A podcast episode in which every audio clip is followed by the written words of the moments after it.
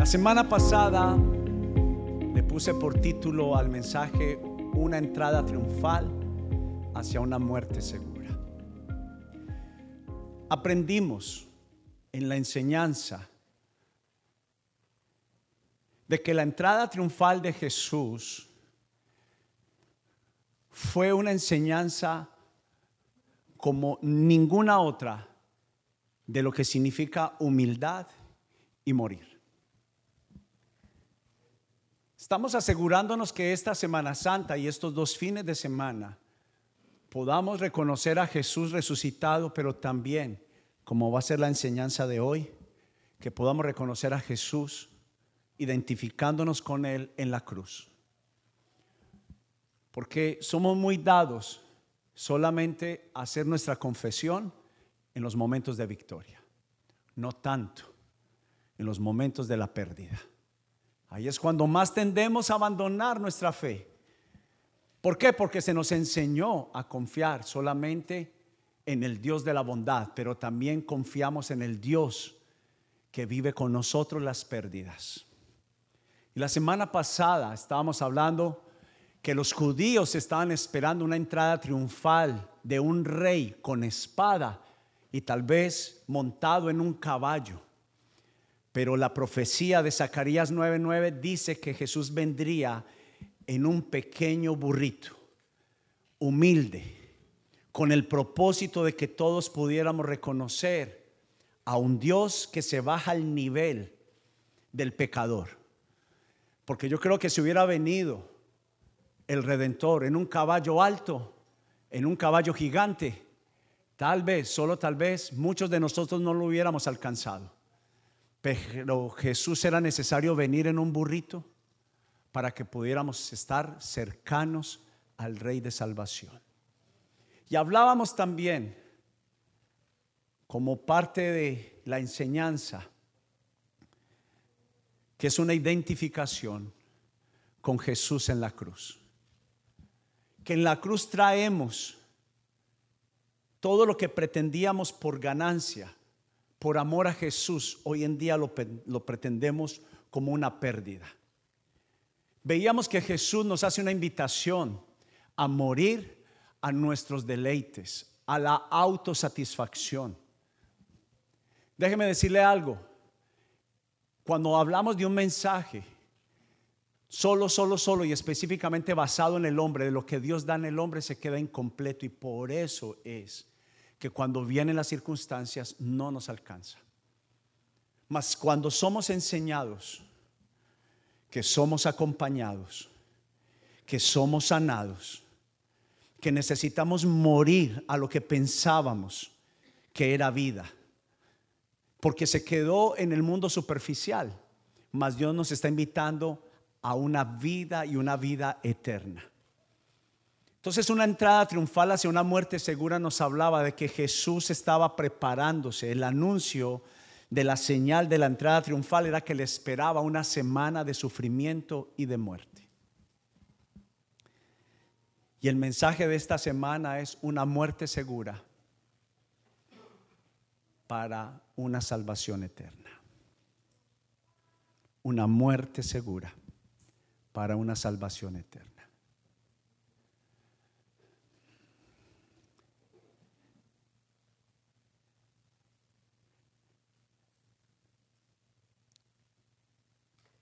en mis 26 años que llevo de haber aceptado el regalo de la salvación. Estoy en un momento de, de un proceso dentro de mi vida, dentro de mi corazón, de verdaderamente identificarme con Jesús en la cruz. Déjeme explicarle hacia dónde voy. Cuando salen a la luz los dolores más profundos, cuando se vive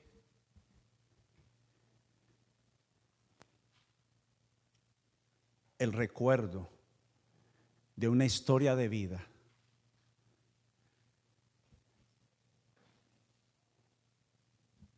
y la pongo cercana a la historia de la cruz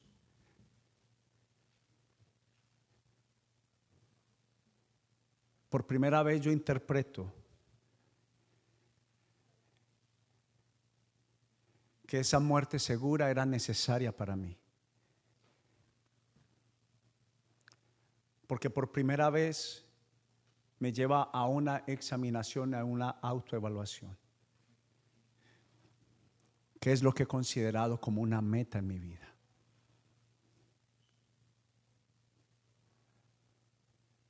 ¿Qué es lo que tú valoras?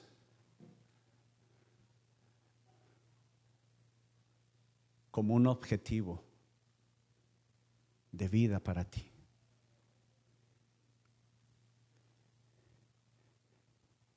¿Por qué cada uno de nosotros, aunque sabemos que Jesús fue a la cruz y lo hizo por cada uno de nosotros, ¿por qué no estamos ahí?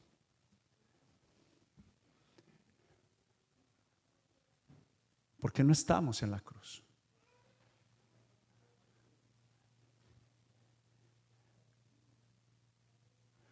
¿Por qué le tenemos tanto miedo? Mire para acá si es tan amable, a morir.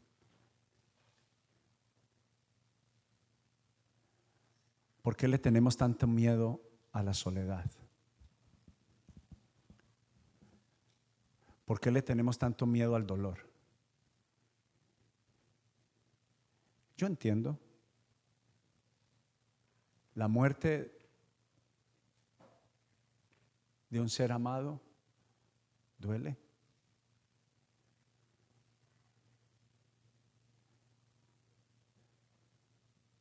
Morir a nuestras pasiones, a nuestras pretensiones, duele. Morir a mis propios deseos,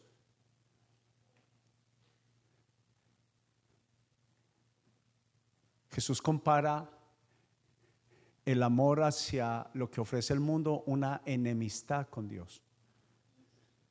Una enemistad.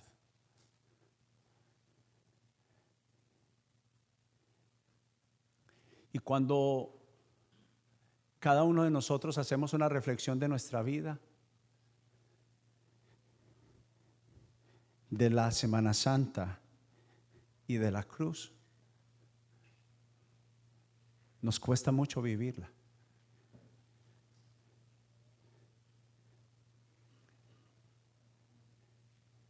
Es que nadie quiere ir a la cruz. Es que nadie quiere morir. Es que nadie quiere experimentar dolor.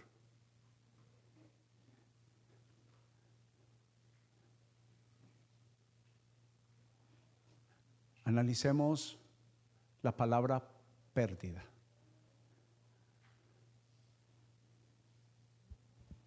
La pérdida de un trabajo,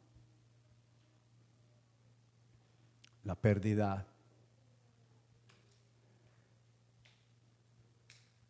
de mi esperanza.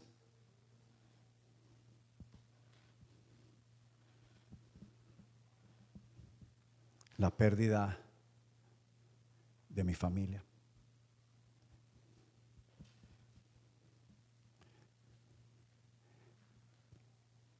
En 26 años, yo he escuchado más mensajes que me alejan de la cruz a los que me acercan.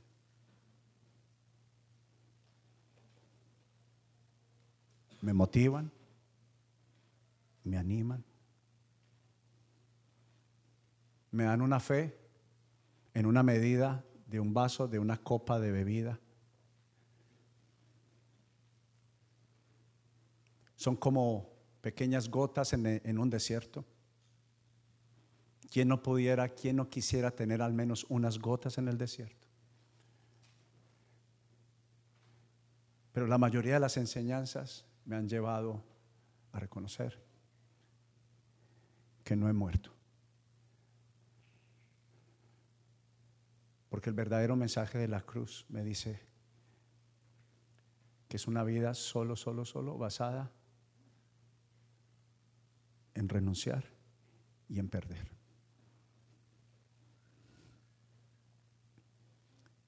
Estoy siendo autocrítico, autoevaluado en este mensaje.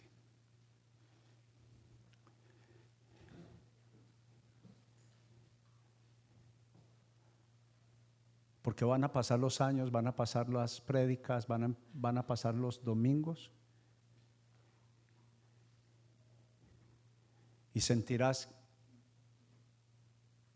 que no alcanza.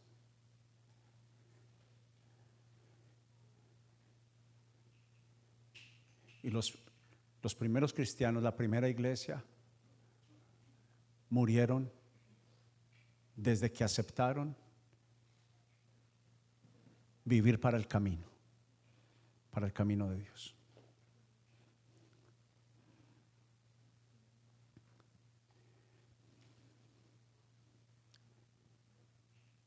La iglesia de hoy, la iglesia contemporánea nos anima a depender de los beneficios de Dios. Pero no nos enseñaron que las pérdidas eran parte de caminar con Jesús.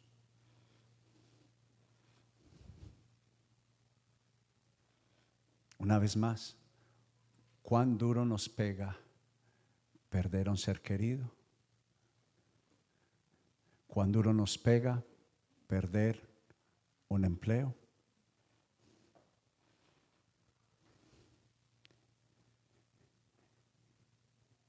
Pero escribí las siguientes palabras pensando en este mensaje. Lo más importante de la cruz no son los beneficios en sí mismos. Lo más importante de la cruz es cuánto de ella vive en mí.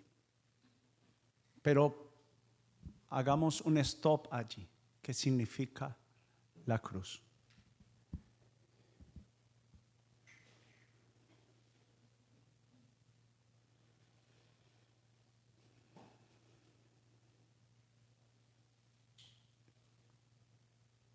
Entendiendo que el estudio y la investigación de la cruz era que allí solamente iban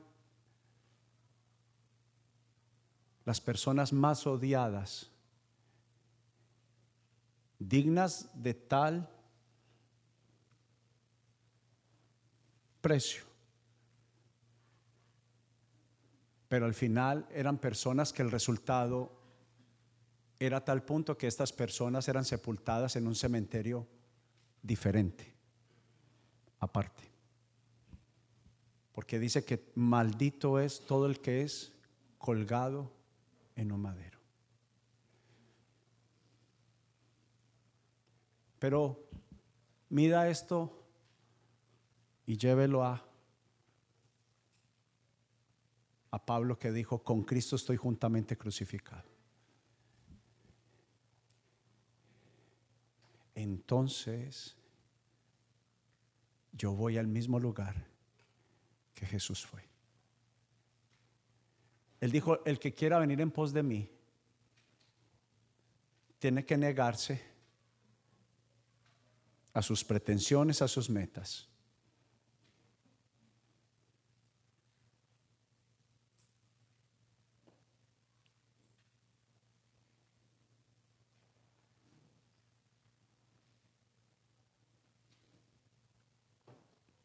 El que quiera venir en pos de mí tiene que negarse a sí mismo, tomar su cruz y ahora viva la vida que yo le ofrezco. Y no le garantizo que es una vida de hotel cinco estrellas. El mensaje de Semana Santa se quedó a la mitad. Tengo que confesar que 26 años de caminar con Jesús, el noventa y tanto por ciento del mensaje estaba enfocado en mí y no en Él. ¿Qué es la cruz? Claro, los beneficios vienen. El de la sanidad el de la libertad y también el de la prosperidad. pero tan solo es el 10% del iceberg. El 90% dice hay que morir.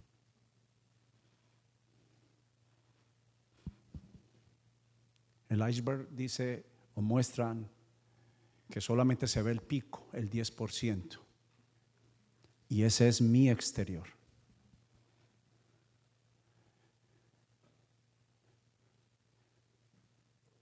Pero la verdadera vida habla del 90% que no se ve.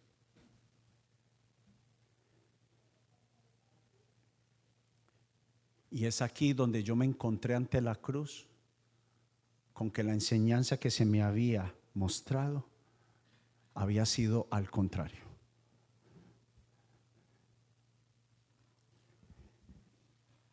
Solo ante la cruz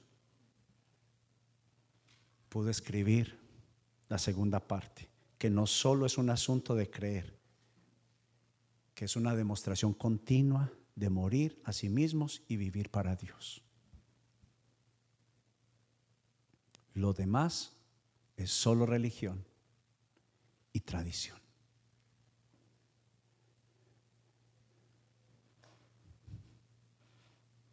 Mire para acá, porque puedo terminar con esto.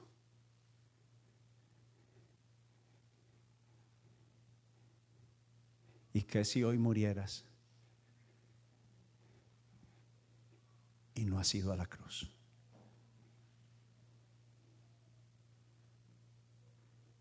¿A qué le tememos? ¿A morir? ¿Y qué si la teoría de la Biblia es verdad?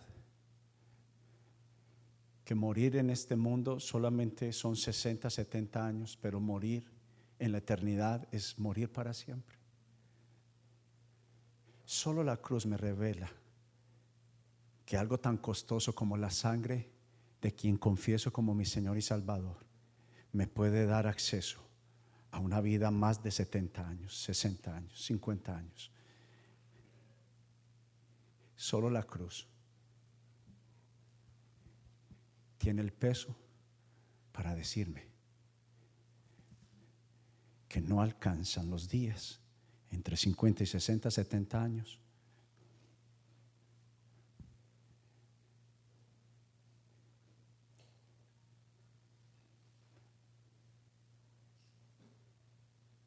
para poder vivir a Dios.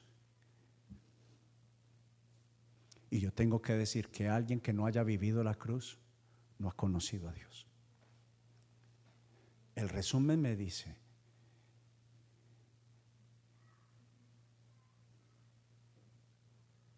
que si yo no muero con Él, en mis pretensiones, una vez más,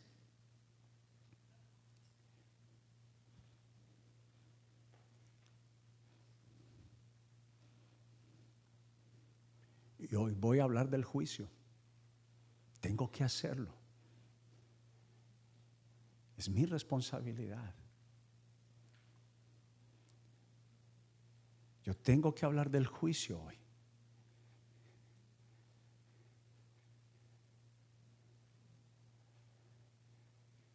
Porque o si no, los beneficios me van a esconder. La mejor mentira guardada en el infierno, que vendrá el día final. Y lo único que me hará parte del 10% del iceberg es que yo haya ido a la cruz y a morir. Y a morir.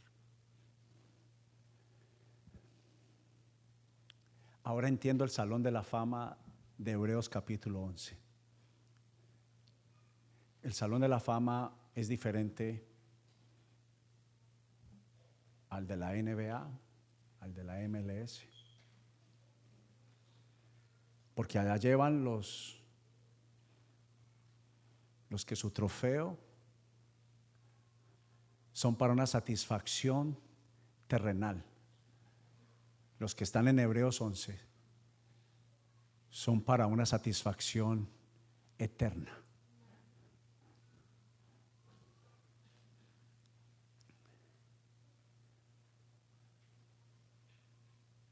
Así que si alguno quiere venir en pos de mí, niéguese a sí mismo, tome su cruz cada día y sígame, porque todo el que quiera salvar su vida la perderá y todo el que quiera perder su vida por causa de mí, ésta lo salvará.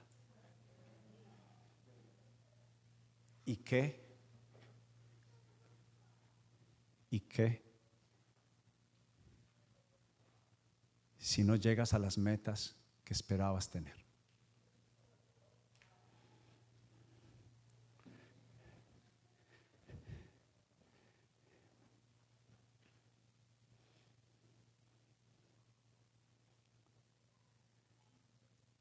En la venida de Jesús, en el plan perfecto de Dios ocurren cinco cosas importantes. El nacimiento, la muerte, la resurrección, la ascensión y la segunda venida.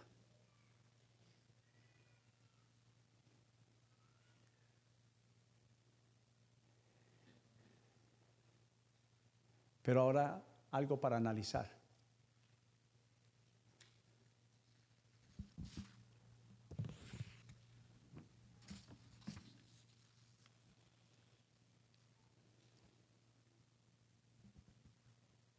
¿Qué es pecado? Número uno.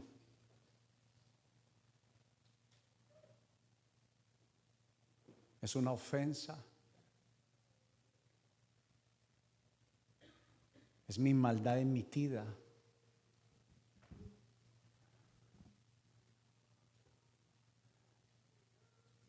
Se le llama una transgresión. Si le pueden bajar al volumen, por favor, gracias. Mario, gracias. Es una transgresión.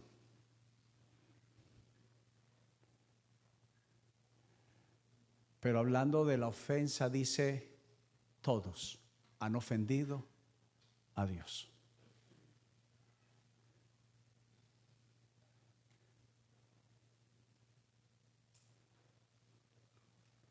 Pues todos hemos pecado, nadie puede alcanzar la meta gloriosa establecida por Dios.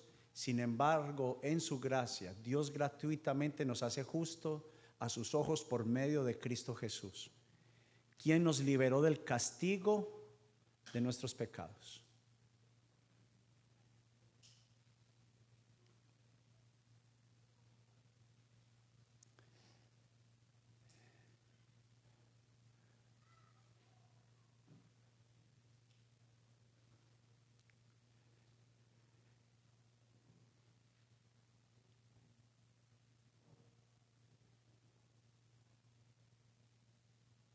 Pues Dios ofreció a Jesús como el sacrificio por el pecado.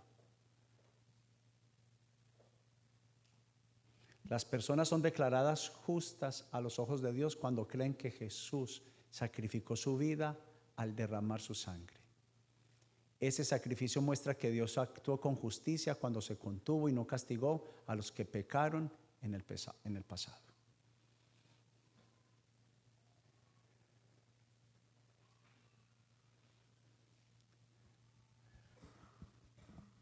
¿Cierto que conocimos más a Dios en el perdón? Preste atención a esto. Tengo que decirte que el 90% que no veo también dice que hay juicio y castigo.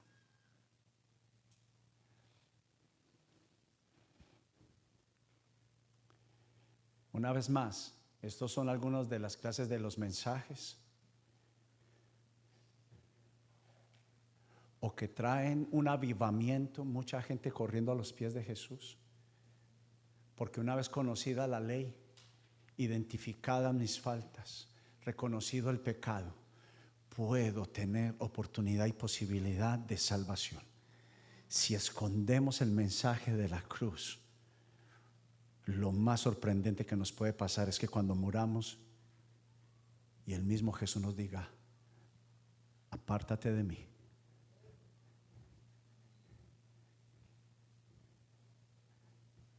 Y el mensaje tiene que ser anunciado hoy.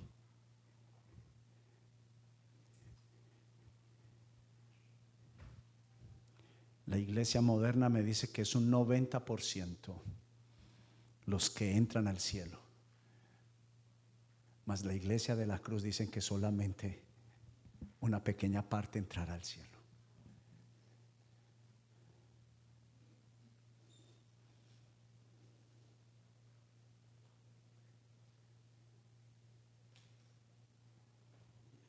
Fue por predicaciones como esas que dijeron, y entonces, ¿quién puede entrar al cielo? Y entonces, ¿quién puede ser salvo?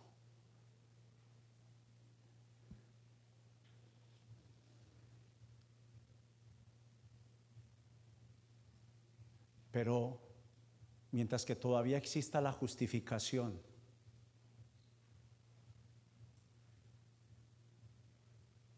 y la justificación no es la evidencia de haber muerto. La justificación sigue siendo la evidencia que aunque se me están mandando cartas que tengo que presentarme delante del juez, porque se me acusa del más alto pecado, me sigo escondiendo y le estoy huyendo a enfrentar al fiscal de mi alma y al fiscal de mi corazón. ¿Por qué le corremos? Porque creemos que es para una muerte. Más lo que dice la escritura es que soy llamado delante del juez para poder ver qué es lo que me llama, la razón por la cual me están condenando y por fin poder clamar a un eterno perdón y a una eterna salvación.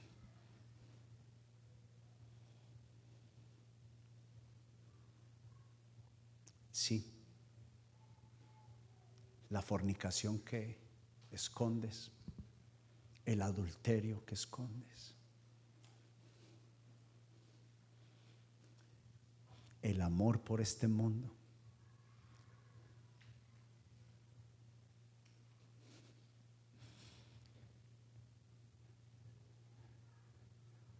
robar, codiciar el hombre que no es tu hombre, mentir, justificándonos. Todos mentimos. ¿Acaso nuestro Dios no es el más justo de todos? ¿Acaso pondría algo dentro de su ley como el mentir, como para que nosotros no lo pudiéramos cumplir? No es el Dios al cual yo sirvo. El Dios que yo sirvo me dice que cuando vengo a la cruz y estoy cerca de aquel que no mintió, a través de su naturaleza divina, puedo ser alguien que no miente.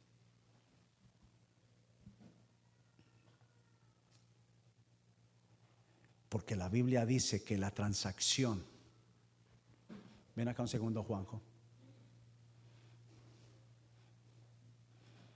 Juan José es el prototipo de Jesús y yo soy el prototipo de pecador. La Biblia dice que Jesús se hace llamar a sí mismo hijo de hombre. Siendo Dios, se despoja de ser Dios, sin dejar de ser Dios, viene a la tierra y dice, yo tomo el lugar del pecador para que tú a partir de ahora te llames hijo de Dios transacción de la cruz. 90%. Y por primera vez entiendo que sin la transacción espiritual, sin la renuncia de Jesús, sin la cruz de Jesús, sin el abandono al pecado, no puedo ser justificado y no puedo ser llamado hijo de Dios. El 10% me dice todos somos hijos de Dios, mas la Biblia contradice totalmente eso. La Biblia enjuicia a los que anuncian tal tal anuncio. Lo pone en un grado mayor a los que dicen que solamente con una confesión de su palabra ya son salvos. La Biblia condena esto. La Biblia dice que son los que entienden el significado de la cruz. El Rey más eterno me dice, por amor a ti, me hago como tú. Tomo toda tu maldad. Vuelve Juan acá. Y él está diciendo, tienes que abandonar la vieja manera de vivir. Tienes que abandonarla. La Biblia lo llama arrepentimiento. Dice que el mensaje del Evangelio es decirle a cada persona en el mundo que es un pecador y necesita arrepentirse. ¿Qué es arrepentirse? Hacer un giro de 180 grados y no volver a quedar en el mismo lugar.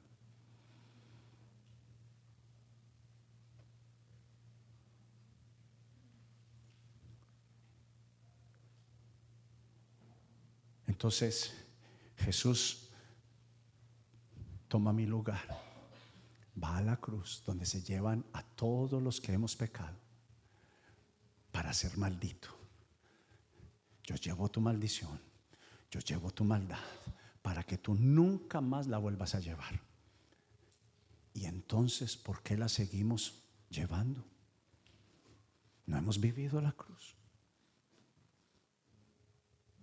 Porque quien vive a la cruz no pierde el tesoro de la eterna salvación. Y por eso yo no llamo a la Semana Santa como el acto anual, sino como el acto del diario vivir. Solo yo puedo no pecar cuando diariamente vengo a la cruz y recuerdo, ese era mi lugar. Jesús, ese era mi lugar. Y yo sé lo que significa ese lugar, muerte. Pero ahora estoy vivo. Ahora tengo libertad. Ahora voy a buscar lo que me condenaba, lo que el juez me buscaba. Y ya no tengo mensajes que llegan a mi corazón y a mi alma. Preséntate ante el gran juez, ante el juicio. ¿Por qué? Porque tú ya llevaste todo. Para que yo pudiera hoy estar aquí como perdonado. Y ahora, Señor, viviré todos los días de mi vida. Porque ahora sé lo que es pecado. Al punto que el Padre Celestial, cuando ve a Jesús, no te vayas, en la cruz, no podía ver la muerte. El Padre Celestial no está en la muerte. Y por eso Jesús, por el espacio de un momento, por la muerte espiritual que Jesús recibe, la cual era para mí, Jesús siente que el Padre por primera vez en la eternidad ya no está con él. Y dice, Padre, ¿por qué me has abandonado? Jesús no solamente estaba pidiendo un día antes renunciar al dolor de la cruz. Ese no era el más fuerte aunque era fuerte, el más fuerte era que era por primera vez sabía el vacío de una muerte espiritual. Jesús mismo no sabía que era una muerte espiritual, porque Jesús es la vida y es la vida eterna. Y por un espacio de tiempo, por un momento, Él estuvo solo. Y fue cuando clamó, Padre, ¿por qué me has abandonado? Y el Padre sabía el dolor. Pero por amor a ti y por amor a mí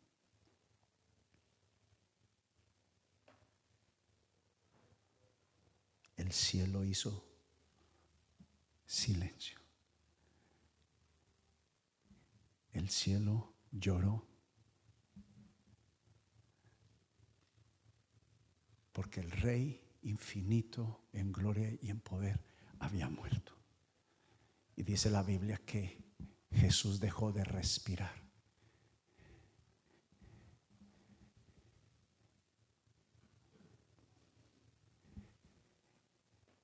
Pero si yo no voy a la cruz, se quedará solamente en la historia. No comprenderé el sacrificio y el dolor. Mas nosotros fuimos justificados, fuimos perdonados por Jesús. Un aplauso al actor.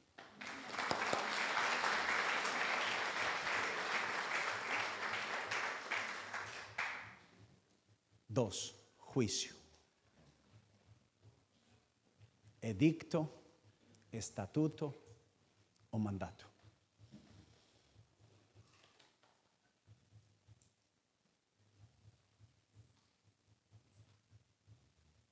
Cuando conocí que no podía pasar de largo aunque decía stop. Cuando conocí verdaderamente que que tenía que parar.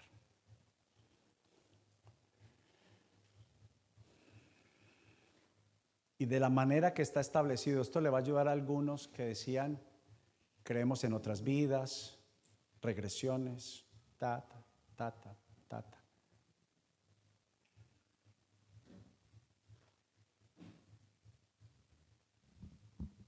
Es un asunto de creer o no creer, punto, no de discutir. Porque las discusiones fueron más basadas en los argumentos del hombre que en los pensamientos de Dios. Pero la Biblia está en contra, totalmente en contra de otras vidas. Dice que es una vez y para siempre. Es una única oportunidad.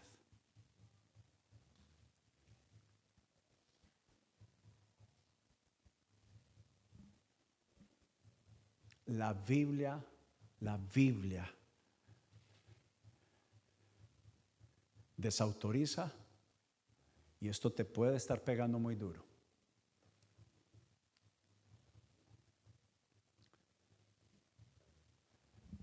La reencarnación.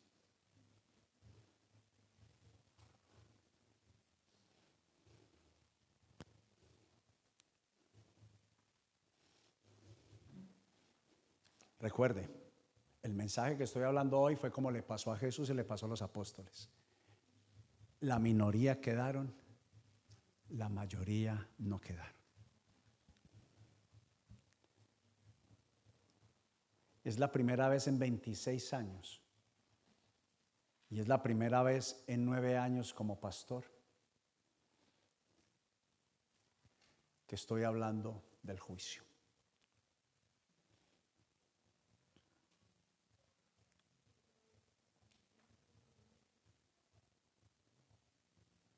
Y de la manera que está establecido para los hombres que mueran una sola vez. Y después de esto,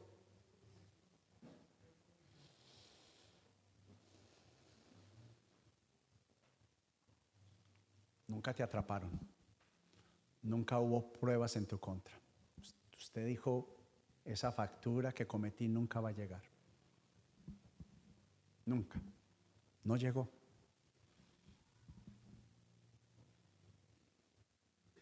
Y piensa el escenario que usted muere. La salvación era en vida. La Biblia dice que el día del juicio serán llevados al, ante el estrado de Dios vivos y muertos.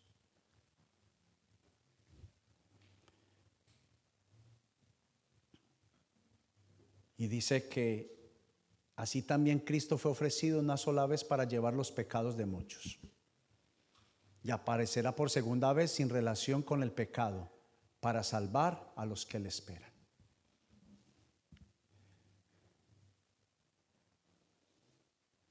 El edicto dice que es una renuncia al pecado. Y ustedes recordarán lo que significa Pascua. Que es pasar al otro lado. Entonces Jesús viene a la tierra y Él es el puente. Para los que piensan todavía al día de hoy, la Biblia también avala que hay infierno.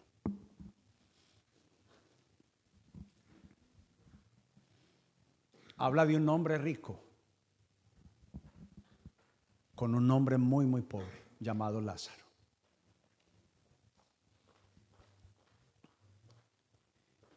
Mueren los dos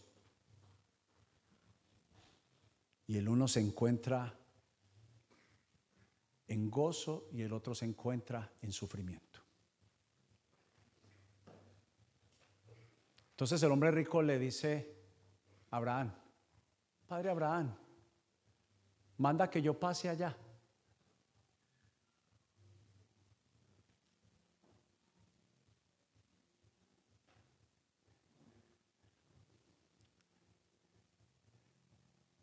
Por lo regular los que piden esto son los que nunca estuvieron dispuestos a tomar el precio de la cruz.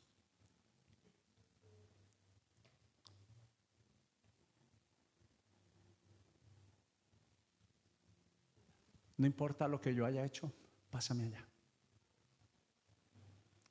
Nunca obedecí tu palabra, pásame allá. Me quedé mi dolor, Señor, es que me dolía mucho, estaba muy ofendida, pero pásame allá. Abusé de mis empleados, pero Señor, pásame allá. Robé, pero pásame allá. Adulteré, pero pásame allá. Forniqué, pero pásame allá. Robé, pero pásame allá. Mentí, pásame allá. No, pásame. Y Abraham le dice, no se puede. Dice que el estado del hombre rico no era lo que poseía, era cuanto eso que poseía era lo que él amaba. Llévelo usted a dinero, siempre lo llevamos a dinero, pero es el pecado que amamos, que no queremos soltar.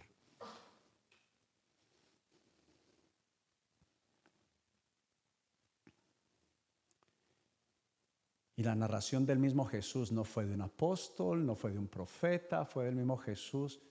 Dijo, no se puede ya moriste, no se puede. ¿Por qué? Porque Hebreos 9, 27, 28 dice, de la manera que está establecido para los hombres que mueran una sola vez y después de esto ya espere el juicio. Y dice que él estaba en eterno sufrimiento.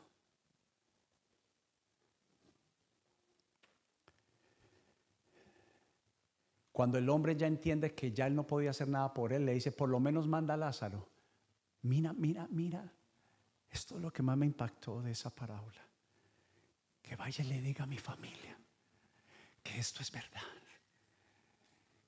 Que el juicio es cierto, que el infierno es cierto. Que el secreto mejor guardado por el diablo se hizo verdad en mi vida. Y Dios siendo justo, Él tiene que enjuiciar. Porque si Él perdona, a pesar de que nos volvimos tremendamente en contra de la cruz, en contra del Salvador. Vivimos para nuestros deseos, para nuestros gustos, para nuestros anhelos. Sería injusto con los que guardaron sus vidas, con los que lavaron su ropa, los que guardaron su corazón, los que no dejaron de adorar a Dios, los que no abandonaron su vida por Él, aún por la muerte de familiares, por perder el empleo, por perder la economía, porque el mundo les dijera escoria, porque la Biblia dice que los, los hijos de Jesús fueron contados como escoria, no lo abandonaron, nunca desertaron. La Biblia dice que se quedaron, aguantaron, soportaron el precio fueron asesinados, fueron cortados, fueron aserrados por la mitad, fueron clavados en la cruz y ellos no abandonaron a Dios. ¿Ustedes creen que sería justo que el gran juez perdonara después de que estos valientes de los cuales nosotros, esta generación, no somos dignos de desatar, no somos dignos de ellos? ¿Ustedes creen que es justo que Dios te diga pasa al otro lado?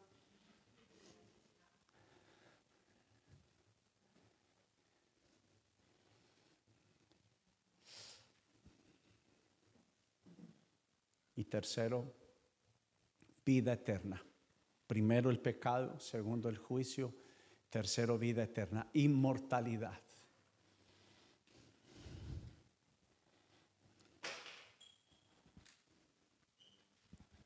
Inmortalidad.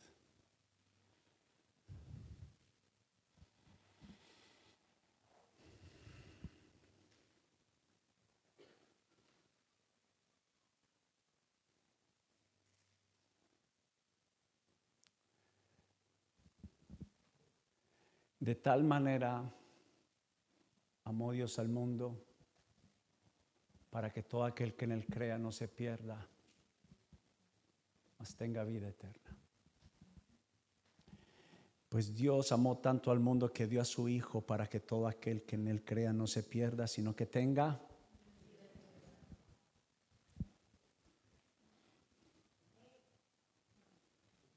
Y este es el testimonio que Dios ha dado él nos dio vida eterna y esa vida está aquí en Jesús. ¿Pero dónde?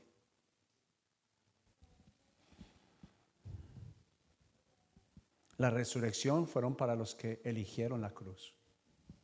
Perdóneme, la vida eterna son los para los que eligieron la cruz. Para los que no le negaron. El que tiene al Hijo tiene la vida y el que no tiene al Hijo de Dios no tiene la vida. Les he escrito estas cosas a ustedes que creen en el nombre del Hijo de Dios para que sepan que tienen vida eterna.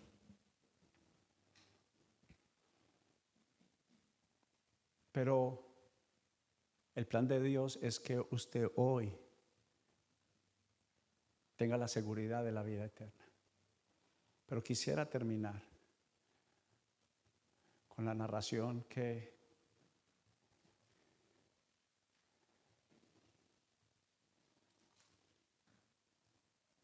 me gustaría contarle la historia que es mejor que la película de Semana Santa.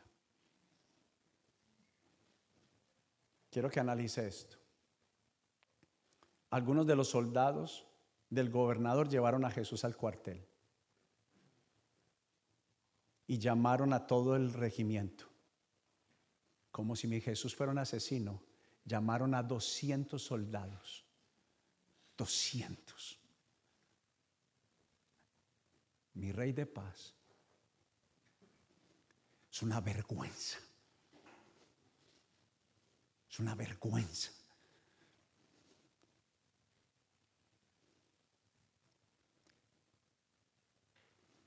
La humillación que le dieron a mi Señor. Yo solamente veía esto. Yo, Señor. Dice que le quitaron la ropa. La versión original dice lo desnudaron.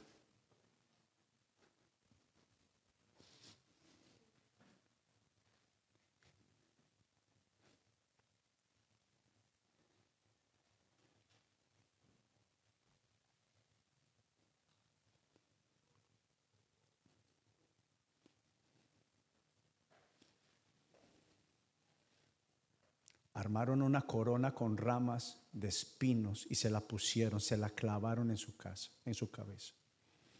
Y con una caña de junco en la mano derecha como si fuera un cetro, lo humillaron. Tú no eres un rey de nada. El cetro significa el empoderamiento de un rey. Y le entregaron un palo seco en señal de burla. Luego se arrodillaron burlándose delante de él mientras se mofaban. Viva el rey de los judíos. Lo escupieron. Le quitaron la caña de junco y con ella lo golpearon en la cabeza. Cuando al fin se cansaron de hacerle burla, le quitaron el manto, lo volvieron a dejar desnudo y volvieron a ponerle su propia ropa y luego lo llevaron para crucificarlo.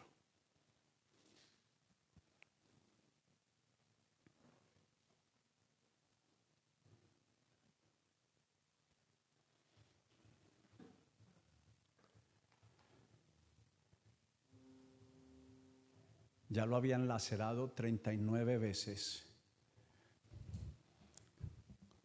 con unos látigos que son cuerdas de cuero y en sus puntas tenían borlas metálicas y huesos de marfil atados en las puntas que dice el original que desgarran las pieles.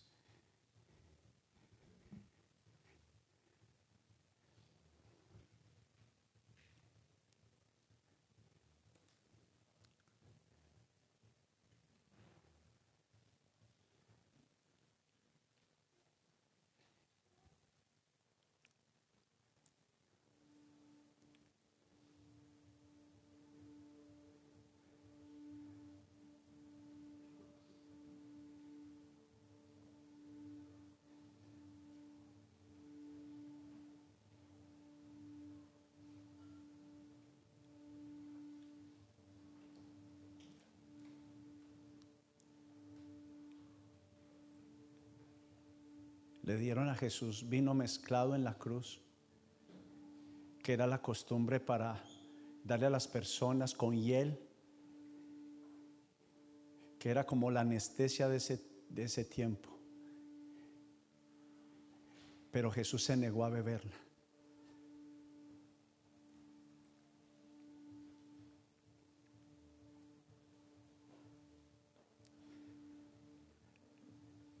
Porque su misión 007 decía tienes que ir a sufrir. Ni aún en eso desobedeció al Padre.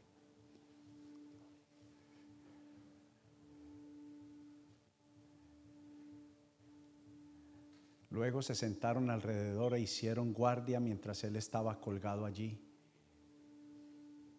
Y encima de la cabeza de Jesús colocaron un letrero que anunciaba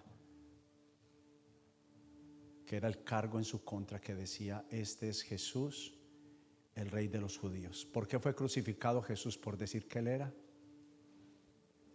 el rey, hijo de Dios. Y con él crucificaron dos revolucionarios, uno a su derecha y otro a su izquierda. Y aquí termina el mensaje de la cruz. El uno significa el 90% y el otro significa el 10%. El 90% los que siguen teniendo su misma vida y el 10%. La gente que pasaba por allí gritaba insultos y movía la cabeza en forma burlona. Pero mírate ahora, le gritaban, dijiste que ibas a destruir el templo y a reconstruirlo en tres días. Muy bien, si eres el Hijo de Dios, sálvate a ti mismo y bájate. Y es lo que el enemigo todos los días le dice a la iglesia de Jesús, bájate de la cruz. Pero solo el 10% se quedan en ella.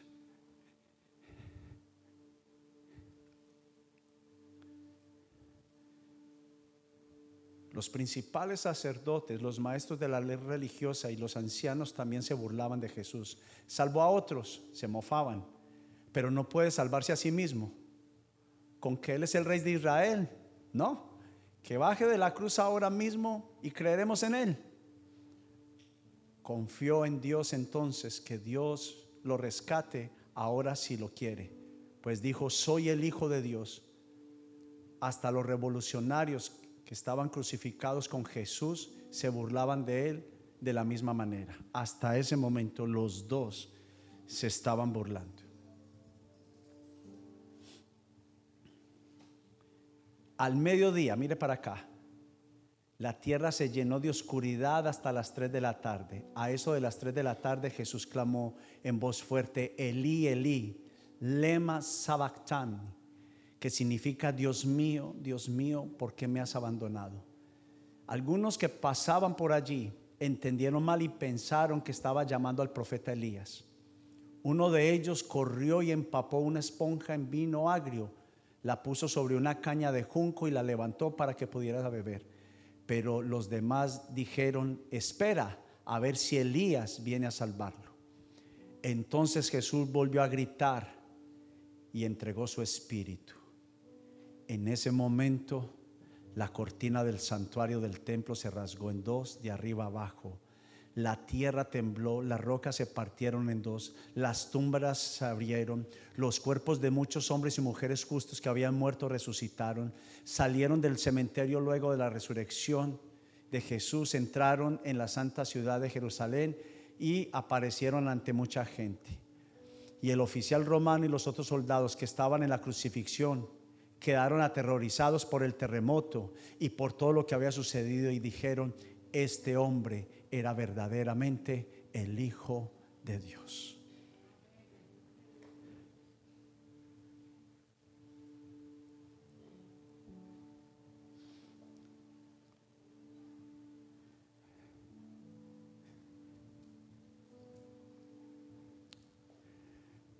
¿Y qué si mueres hoy?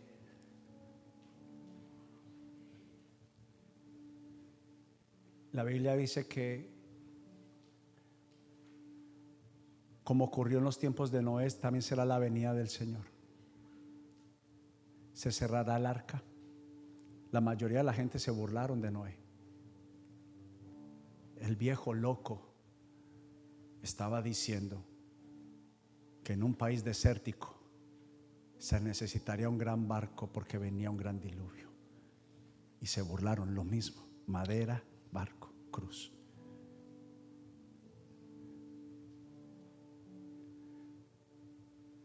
Pero solo con sus cuatro hijos y sus esposas subieron al barco. El mínimo.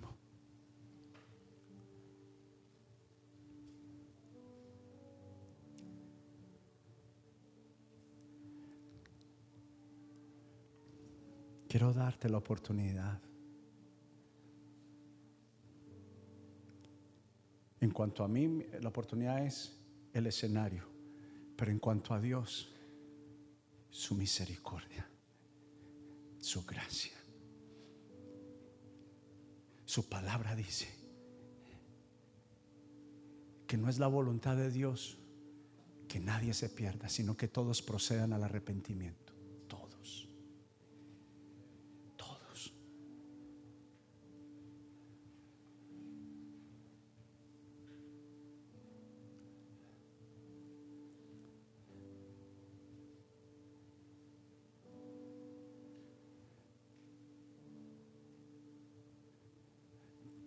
Cuanto todos hemos pecado y fuimos destituidos de la gloria de Dios. Mas Dios muestra su amor para con nosotros en que siendo aún pecadores, Cristo Jesús murió por nosotros.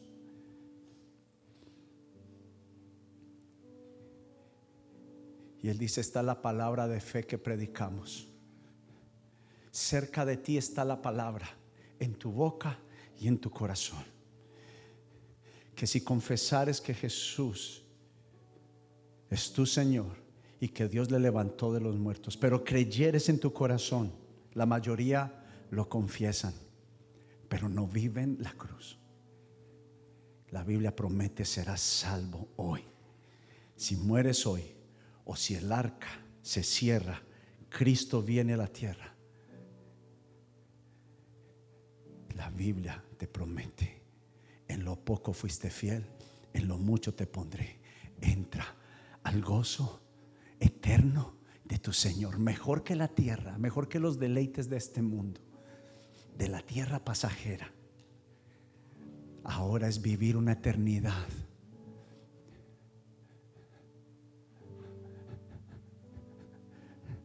Y somos llamados, cada uno de nosotros, a venir. Yo no lo hago, no lo he hecho por meses. Pero si alguno quiere esta salvación, piénselo, piénselo, piénselo, piénselo, piénselo. Si alguno quiere esta salvación, no será un lugar bonito al que te voy a invitar. Él promete que va a haber días de sufrimiento, días de dolor, no más evangelio progresista el evangelio que estamos pronunciando hoy acá es un evangelio que Él promete que tendremos aflicción. Mas Él dijo, gozaos y alegraos, porque vuestro galardón es grande en los cielos. Y son a los que confiesan a Jesús en vida y lo eligen a pesar de que van a sufrir, van a ser tentados, van a tener frío, les va a faltar dinero, les va a faltar cosas, pero aún así quieren a Jesús. Solo a ellos, solo a ellos quiero pedirles. Hoy es el día de redención, hoy es el día de venir delante de Jesús y decir, yo quiero la cruz, yo quiero la cruz, yo quiero la cruz.